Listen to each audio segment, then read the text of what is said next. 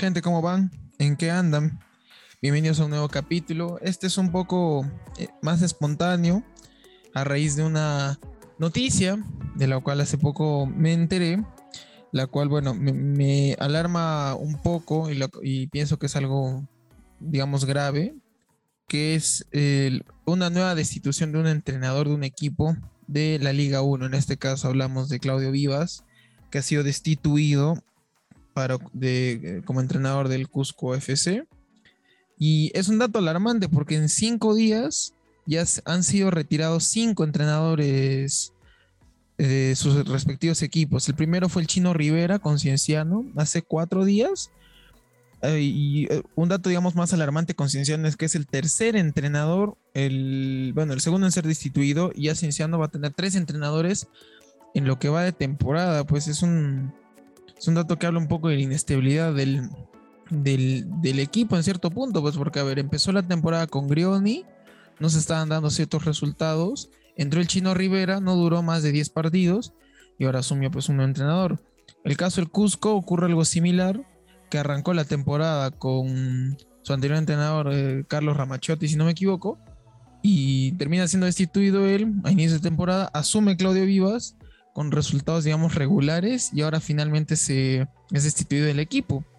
Y bueno, el anterior a este es Ángel Comiso, que bueno, finalmente dejó de ser entrenador universitario. Lo de él, digamos, venía rodeado con un poco más de polémica porque mucha hinchada pedía ya su retiro, ¿no? Porque ya digamos que es un, reciclado eh, comiso dentro del universitario, porque claro que es recordado porque la UCA salió campeón con él y subcampeón, pero fuera de ello, no es que le haya aportado algo más a, universitario.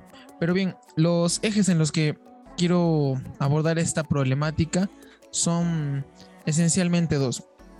El primero, por un lado, es, digamos, la voy a, espero que el término no suene fuerte, pero es la, falta de profesionalismo por parte de juntas directivas de los eh, diferentes equipos en no terminar de apostar por una determinada propuesta, hablando de los entrenadores. Porque claro, uno al contratar un entrenador, lógicamente quiere que el equipo, bueno, contrata un entrenador con la mira de que este es bueno, es un buen profesional y que va a conducir al equipo por el mejor camino para lograr los objetivos planteados por la directiva y por la institución como tal. En el caso del Cienciano, bueno, se logró el ascenso con Grioni, fue algo glorioso, digamos, para ese momento, porque ya el Cienciano ya está casi cinco años en segunda división, logró ascender una campaña exitosa que se define en casa. Grioni asume el equipo la primera temporada que el Cienciano vuelve. El objetivo era, bueno, e, esencialmente eh, mantener la, la categoría. Se logró y se estuvo muy cerca de clasificar a un torneo internacional. Y ese era el objetivo de esta temporada, claramente, poder acceder a un campeonato continental, sea sudamericano, sea Libertadores. Hoy por hoy el Cincinnati está un poco lejos de eso. Pero bueno, ya veremos cómo se sigue desarrollando la temporada. Y ya van tres entrenadores en lo que de temporada. estamos hablando de una directiva que, bueno, quiso mantener a un entrenador que ya, eh, digamos que eh, formó cierta carrera con el equipo, logrando el ascenso y una buena, digamos, una buena temporada en líneas generales pero que terminan destituyéndolo al inicio, pues porque los resultados no se dan. Yo pienso que con Grioni hubiera sido cuestión de, dejarle terminar esta temporada o eh, de dejarle terminar la temporada, pues no es que faltara mucho tampoco. Y con el Chino Rivera, ok, siempre es muy difícil que un entrenador que entra a mitad de temporada un equipo que ya está, digamos, en, una, parte armado, es muy difícil hacerle encontrar, digamos, la vía. Y en ese sentido, pues hay que tener paciencia al entrenador que se le contrate. Por más de que sean para los seis meses restantes o para lo que quede temporada, es un entrenador. Mm, destituirlo en menos de un mes es pues eh, completamente inestable y deja mucho que desear para la junta directiva, porque es al margen del estilo del entrenador, lo ideal es pues que. A ver, los que vemos fútbol, los que lo analizamos de una forma un poco más profunda, si se quiere, Sabemos que no es eh, algo de la noche a la mañana lograr establecer una identidad de juego, una idea de o un planteamiento de partidos de un día para el otro. Es una planificación que toma tiempo. Y en apenas cuatro partidos es bien difícil ver la mano del entrenador. Es un proceso. Y por lo mismo, no esperar a que se desarrolle este proceso, cortarle de manera tan abrupta, habla mucho de una incluso informalidad dentro de una institución. Esto hablando del cienciano con lo que respecta, el, digamos, un mismo punto, pero dentro del Cusco ocurre lo mismo. El Cusco, ah, bueno, ha tenido un fenómeno muy interesante dentro del fútbol nacional desde que cambió su nomenclatura, su nombre, ¿no? A raíz de los problemas que en su momento se dieron a conocer.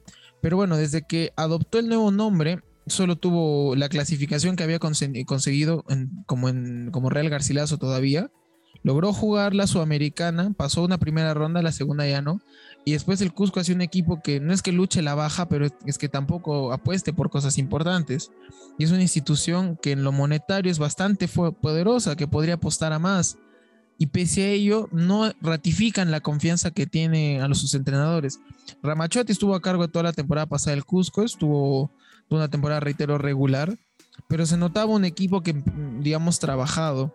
Entró Claudio Vivas, reitero, a mediados de una temporada a él digamos que se le dio un poco más de tiempo, pero era lógico que no se vieran, digamos, eh, resultados óptimos de, inicio, porque es un entrenador nuevo, es una idea nueva.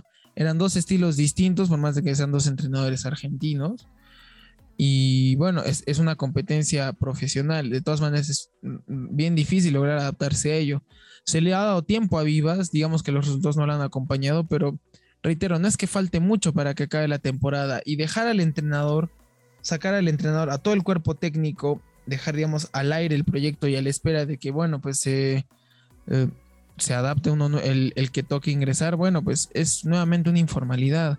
Y es, por, y es, digamos, yo pienso una de las principales razones por las cuales las, el fútbol nacional en general no prospera ah, en el ámbito internacional, hablando meramente de clubes, porque son equipos que llegan a, digamos, un torneo internacional y que en la marcha, porque los resultados no se presentaron en el torneo local, hacen el cambio de entrenador y terminan dando un papelón en lo que es en, lo, internacional, porque así como no hay, no hay tiempo para que el entrenador pueda plasmar su idea a un equipo, no hay tiempo para planificar un partido en un torneo continental, es una realidad completamente distinta y lo vimos con el binacional. El binacional cambió la temporada pasada en Libertadores cambió de entrenador a medias. ¿Y cómo termina la Libertadores? Empezó, entre comillas, de forma eh, optimista, ganándole a Sao Paulo en Juliaca, pero después, ¿cómo acaba? Goleado 8-0 contra River, 6-0 en Lima, 5-0 contra el Sao Paulo, 4-0 contra la Liga de Quito. estamos hablando de una participación desastrosa por todo el lado que se le vea. Entonces es un fenómeno que ocurre por no saber darle continuidad en su momento a un determinado proyecto. Finalmente es responsabilidad de una junta directiva asumir el error y asumirlo hasta el final. Incluso ni siquiera los clubes grandes se dan tanto ese lujo. El único club grande en los últimos tiempos que, digamos, tuvo esa transición de tener hasta tres entrenadores en una temporada fue el Real Madrid. Pero bueno, estamos hablando de una institución con un renombre y un prestigio pues mucho, mucho más grande. Sin embargo, no es un equipo que suele hacer este tipo de cosas, esa fue una excepción. Hablamos del Madrid de hace un par de años que empezó con Lopetegui, con toda la polémica que hubo para que Lopetegui entrara al Madrid. Después, eh, bueno, no se dieron los resultados con Lopetegui, la goleada contra el Barça termina siendo, eh, pues, digamos, la, gota que rebalsa el vaso. Entra Solari como entrenador interino a la espera de buscar uno nuevo, pero como los resultados parecían ser los mejores, ya pues Solari fue, se le dio continuidad pero a él también le dio otro batacazo que fue el quedar eliminados en Champions frente al Ajax y terminan rogando a Zidane que regresara. Y ok, Zidane regresó, ¿no? Y ya bueno, el Madrid logró sacar, en esa temporada no ganó nada, pero en la siguiente logró recuperar cierta, cierta, cierta identidad y ganar la liga. Pero bueno, estamos hablando de un equipo con un prestigio, claro, no vamos a comparar al Cinciano con el Real Madrid, no hay digamos punto de comparación en ese sentido. Pero démonos cuenta del efecto, o démonos cuenta del tipo de administración que tienen clubes fuera y los clubes de acá, siendo específicos con Perú, hay mucho que aprender en ese sentido. Saber darle continuidad a un proyecto en específico, darle la confianza del caso. O sea, si ya se le dio la confianza en un inicio para que se dirija al equipo, pues ratificarle la confianza, hacer que los contratos se cumplan. Dense cuenta lo irregular, lo irregular que es el fútbol peruano, partiendo solo por ahí. Los entrenadores que asumen una dirección técnica, máximo tienen un contrato de dos años. Y es pues un... Imagínense si a Gareca le hubiéramos dado dos años en la selección. Claro, no voy a comparar club con selección, pero imaginen que se le hubiera dado solo dos años. Nos hubiera dejado un proyecto en, en una fase muy inicial. Y ocurre, y ocurre lo mismo prácticamente con los clubes. Porque si se inicia un proceso con un nuevo entrenador, el nuevo entrenador toma un tiempo que logre adaptar su idea, que los jugadores la acepten, acepten la disciplina que requiere el tipo de entrenamiento que hacen esos entrenadores y plasmarla en el juego. El único equipo, digamos, más estable en ese sentido a nivel nacional ha sido Sporting Cristal. Por, por muchas temporadas tuvo entrenadores, por así decir, fijos. Eh, empezando por Ahmed. Ahmed estuvo como cerca de cinco años en Cristal. Mosquera ahora ya va, ya, va, ya, va, a tener dos temporadas y tiene un contrato por tres.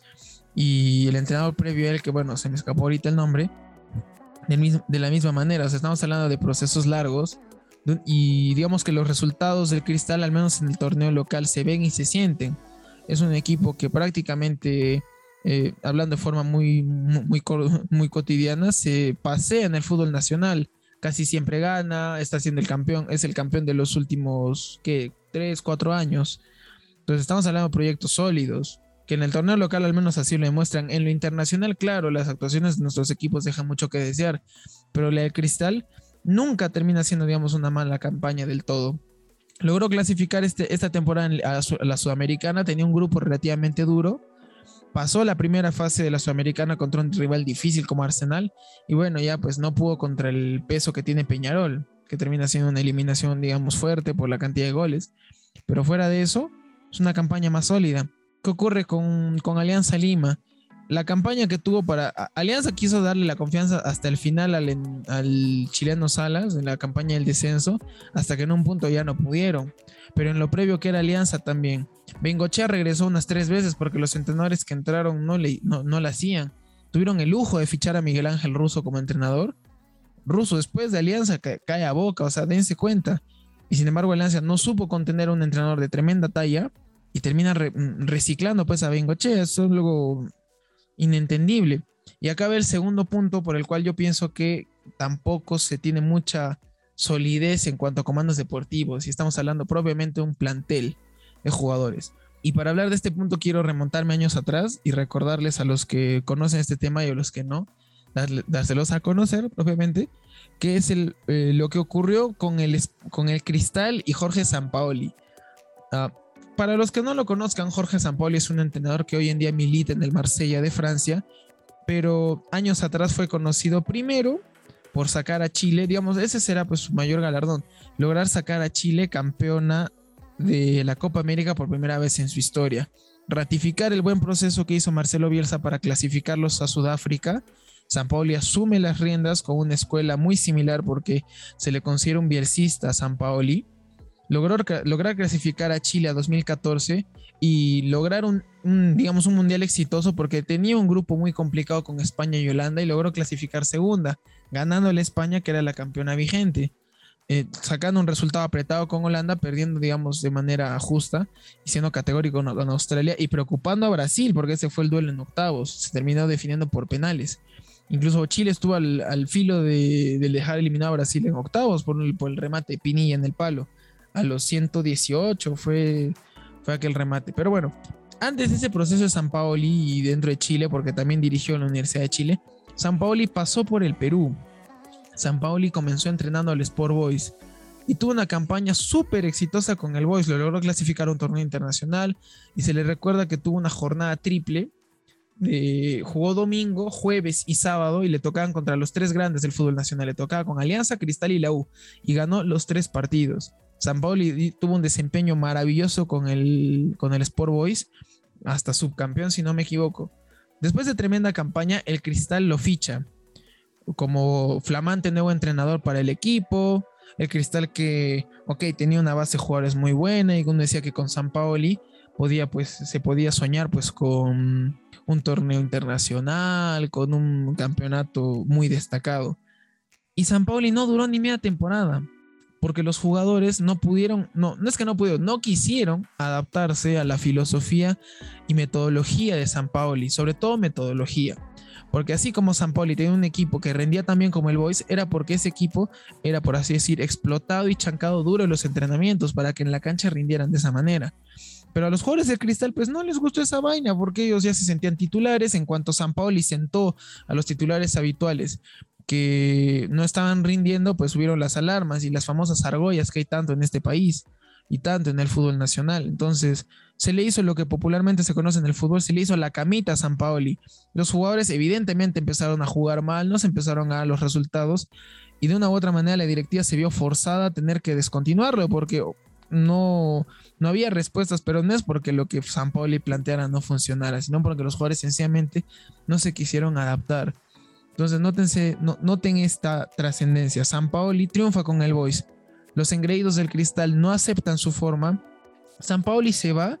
¿Y, ¿Y dónde está ahora? Y así como él han habido en entrenadores que han pasado por el Perú que han tenido fenómenos similares. José Luis Pinto, que clasificó a Costa Rica un mundial después de muchos años y llegaron a cuartos de final. San Paoli, que salió campeona con Chile, entrenó a la selección argentina, entrenó al Atlético Mineiro, entrenó al Santos, ahora está en Europa, en, el Marsella, pasó por el Sevilla. Estamos hablando de un entrenador que empezó en el Perú, pudo ser tranquilamente, después de ser entrenador de Cristal, una campaña buena, entrenador de la selección y sabe Dios si pudimos haber logrado algo más. ¿Quién, quién sabe?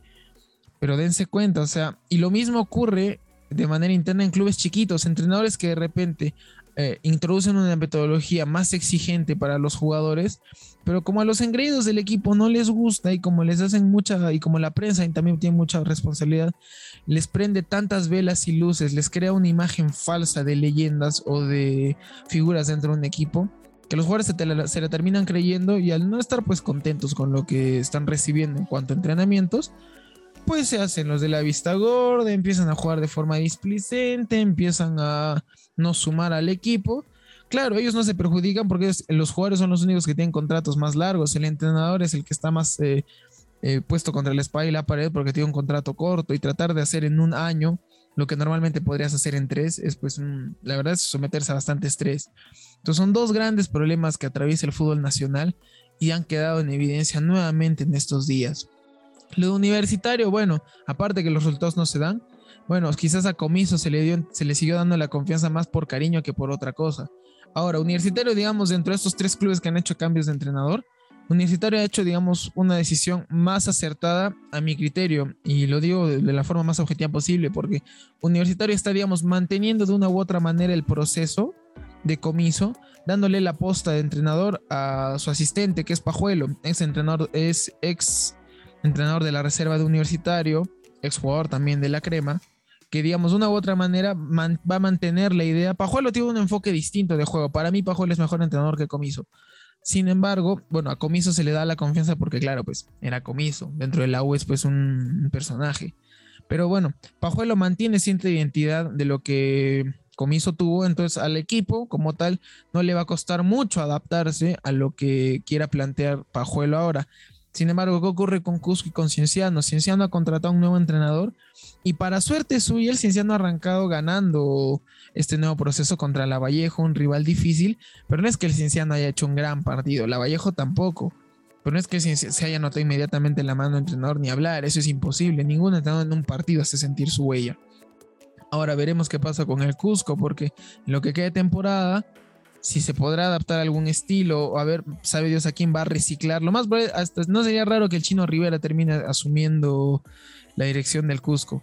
Y un tema, digamos, extra esto es cómo se autorreciclan los entrenadores a nivel nacional. No hay un, no hay tampoco, así como no hay confianza para dejar que un proceso lleve su tiempo y el proceso, valga la redundancia, que esto conlleve, Tampoco hay confianza por apostar en nuevos talentos. Siempre se trae entrenadores extranjeros como la gran maravilla, pero que en la práctica no terminan rindiendo. Y lo estamos viendo con prácticamente el, mm, más, de la, más de un cuarto de los equipos de la Liga 1 tienen entrenadores de otras nacionalidades. Bustos es argentino, Comiso era argentino, antes de Mosquera estaba un extranjero, Grioni era argentino, Carlos Vivas no es peruano, y a ver, por nombrar, un, por, nombrar los equipos de los que estamos hablando ahorita, pero igual hay direcciones técnicas con entrenadores extranjeros. Y los entrenadores nacionales son los mismos de siempre. El Chino Rivera, Mosquera, Chemo del Solar. Aparecerá por ahí ahora el Autron, seguramente porque ya tiene su título de entrenador. Y así por el estilo. Entonces dense cuenta que no se está tomando, que el fútbol no solamente es poner 11 jugadores en una cancha cuando hablamos de un equipo de fútbol, hablamos de una institución y una institución como tal tiene que saber mantenerse, tiene que saber ser llevada por una junta directiva seria, no improvisada, o que se las dé de junta directiva, pero de junta directiva no tiene nada. Socios que también deberían presionar para buscar lo mejor para el equipo.